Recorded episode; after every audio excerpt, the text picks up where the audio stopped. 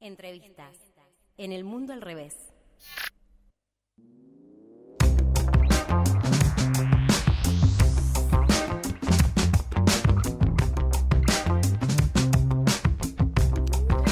Bien, hora de la entrevista aquí en el mundo al revés por aire libre.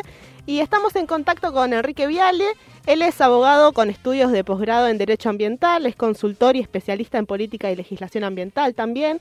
En el año 2004 fundó la Asociación Argentina de Abogados Ambientalistas y lo llamamos a él justamente sobre todo por su último libro, El colapso ecológico ya llegó, que escribió junto con Maristela Svampa. ¿Cómo estás, Enrique? Te saluda Diana Maraciolo. ¿Qué tal? ¿Cómo andan? Muy buenas tardes. Muy bien, muchas gracias, muy contenta de estar en comunicación con vos. Este, y bueno, contanos eh, antes que nada, ¿por qué decidieron editar este libro, Enrique? Bueno, en realidad con Maristela venimos trabajando hace muchísimos años, Sí, eh, recorriendo distintas partes del país, e incluso eh, en América Latina, formamos parte de distintos grupos de trabajo, venimos reflexionando, acompañando y conociendo luchas ciudadanas, y desde ahí ya habíamos hecho un libro en el año 2014 que se llamó Mal Desarrollo, eh, y creíamos que era el momento de otro de otro más, ¿no? De, de, de poder transmitir todas estas cosas, vivencias que habíamos visto eh, y sentido durante tanto tiempo. Un poco el libro va por ese lado, ¿no? Una mezcla entre el estudio académico, etcétera, con, eh, con, eh, con la experiencia de conocer y, y ver distintas luchas socioambientales en distintas partes de la región. Bien, ¿Y, y qué es el, el mal desarrollo, Enrique? Contanos un poco. Bueno, el, el mal desarrollo, nosotros eh, justamente, bueno, este libro tiene como subtítulo eh, Una brújula para salir del mal desarrollo, y ahí es un poco una crítica al concepto hegemónico de desarrollo, ¿no? Ujú. Este concepto relacionado en América Latina con la explotación masiva eh, e irracional de nuestra naturaleza, nuestro, como se llama, como lo llaman los recursos naturales. Sí, Eh, nosotros hacemos una crítica a ese concepto eh, y creemos que más que desarrollo en América Latina se vive un mal desarrollo, ¿no? que tiene que ver con estas figuras extremas del extractivismo, como la, en nuestro caso la soja transgénica, eh, la mega minería en la cordillera o el fracking, la fractura hidráulica en la Patagonia. ¿no? claro. Un Es. poco para, para reflejar eso, un buen concepto de mal desarrollo para hacer la crítica ¿no? a lo que muchos consideran como desarrollo. Claro. ¿Cómo estás, Enrique? Te saluda Nayara Bonori. ¿Qué tal? Muy Sí. buenos días. Muy buenos Dale. días. Te quería preguntar acerca del informe eh, que salió del panel intergubernamental sobre el cambio climático, el IPCC, porque hablas un poco de mal desarrollo y colapso, justamente colapso. Y en lo que es una nota de The Guardian, el secretario general de, de la ONU, Antonio Guterres, habló no solamente este colapso ¿no? y este punto culmine y trágico eh, al que se llegó, sino también de que esto justamente tiene que significar y sonar como una sentencia de muerte para lo que son tanto los combustibles fósiles como el carbón.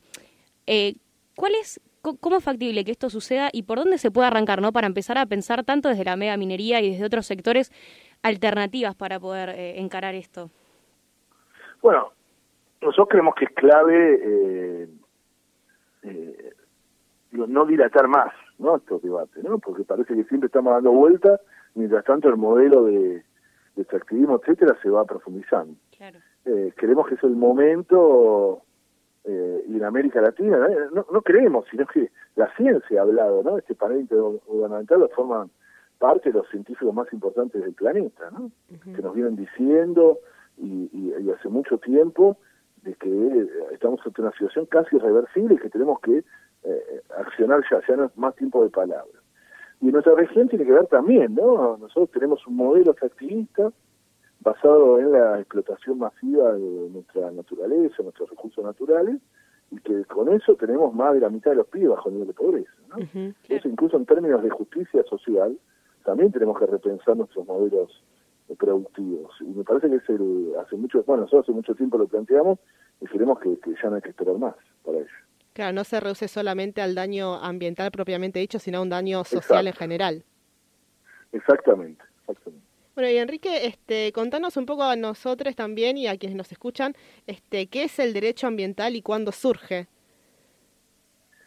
Bueno, el, el- el derecho ambiental es una rama del derecho relacionada con eh, todo lo vinculado a la naturaleza, a los recursos naturales, y bueno, tiene muchas vertientes, ¿no? El derecho, y que en nuestra, en nuestra Constitución recién se incorpora expresamente en el año 1994 a partir de la reforma constitucional en el artículo 41 de la Constitución, ¿no? el, artículo ambiental. Y tiene muchas ramas, tiene muchas lógicas. Eh, hay quienes eh, aprenden derecho ambiental eh, para el modelo extractivista y hay quienes eh, ejercen el derecho ambiental para proteger a las comunidades de estos modelos de que acumulan territorio, desplazan población, etcétera. Así que bueno, el, derecho ambiental es, fundamentalmente además está en disputa. Al ser tan tan nuevo, ¿no? tan años, de años es muy poco, tiene muy poco desarrollo, sus conceptos están en disputa y por eso cada acción judicial son como link case, etcétera, que van generando jurisprudencia en ese sentido y, también muchos de los escritos que van generando doctrina. Enrique, está conmigo también mi compañera Úrsula Vivas que te quiere preguntar. Muy bien. Hola Enrique, ¿qué tal? Buenas tardes. Te quería consultar em, cuál es tu mirada. Eh, sé que hace unos días, unas semanas quizás, estuviste acá en Rosario presentando el libro. Em, ¿Cuál es tu mirada sobre la situación que está ocurriendo en el Delta del Paraná y sobre la ley de humedales? Es una mirada muy preocupante de ambas cosas, ¿no? Una bajante que es multicausal, pero que una de las causas, o varias de las causas, están relacionadas con lo que hacemos los seres humanos, ¿no? El cambio climático global, hasta la, deforestación de, gran parte de la cuenca alta del Paraguay-Paraná, ¿no? Eh, que también tiene incidencia sobre eso y obviamente también eh, razones naturales como la niña, ¿no? el fenómeno de la niña. Pero que esto lo vamos a ver más, eh, digo, como consecuencia del cambio climático, vamos a verlo esto de forma más repetitiva, más recurrente y más virulento, ¿no? Entonces tenemos que estar preparados. Y en ese marco, en Argentina, los lobbies en un marco de colapso, de crisis muy importante, eh, no no vislumbren o no, o no permitan los, los lobbies, más que no vislumbren, no permitan que avance la ley, esta ley de humedales que tanto tiempo venimos peleando, es preocupante, muy preocupante. ¿no? Es una ley que está cajoneada por el poder del lobby de las grandes corporaciones. Eh, hablando de esto, veníamos también hablando de derecho ambiental, el delito ambiental en particular. Eh, ¿Qué es y cómo se abordan estos delitos? no Porque estamos eh, particularmente hablando también de lo que es el ecocidio del delta. Bueno, los delitos en Argentina no, no existen tipos penales, o sea, no existen delitos ambientales. Solo hay una ley de residuos peligrosos que tiene dos tipos penales que los usamos, pero para quien cometa delitos mediante esos residuos es realmente lo que genera una gran impunidad, lo que llamamos una gran impunidad ambiental, ¿no? Es decir, que haya permanentes y, por todos lados injusticias ambientales sin que nadie tenga consecuencias. Además, mucho de la, por ejemplo, el año pasado se deforestaron casi un millón de hectáreas entre bosque nativo y humedales y, no hay nadie que tenga consecuencias en ese sentido, ¿no? Es, casi gratuito poder eh, eh, eh, destrozar la naturaleza en nuestro país. Por eso venimos impulsando hace mucho tiempo la necesidad de, crear un capítulo penal ambiental en el código.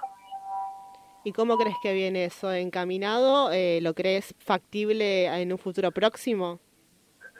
La verdad es que hay muchos lobbies también detrás. Eh, es decir, había arrancado el debate sobre esto y, bueno, como consecuencia de muchos de los lobbies, eh, se, se paró la, el tratamiento en, el Congreso, ¿no? Así que estamos preocupados con eso. Bueno, Enrique, para, para ir cerrando, te quería preguntar, consultarte, ¿no? Este, ¿Cómo se aborda, cómo se trata este debate para no, este debate eh, sobre el daño ambiental para no caer en las falsas soluciones o en las soluciones rápidas?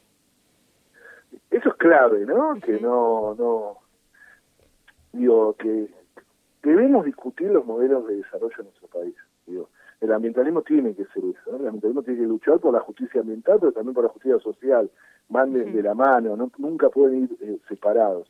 No puede haber, también que la solución es colectiva, ¿no? Y también eh, saber quiénes son los verdaderos responsables de lo que está pasando en nuestro país. Entonces, toda esa situación es clave para lograr verdaderas soluciones y no, como dijiste vos, falsas soluciones que siempre están ahí, ¿no? Como eh, generando como un gran encantadores de serpiente, ¿no? Entonces hay que tener mucho cuidado con eso. Enrique, un placer hablar con vos. Te agradecemos muchísimo este contacto. Gracias por llamar, ¿eh? un gran abrazo. No, por favor, un abrazo. Hasta luego.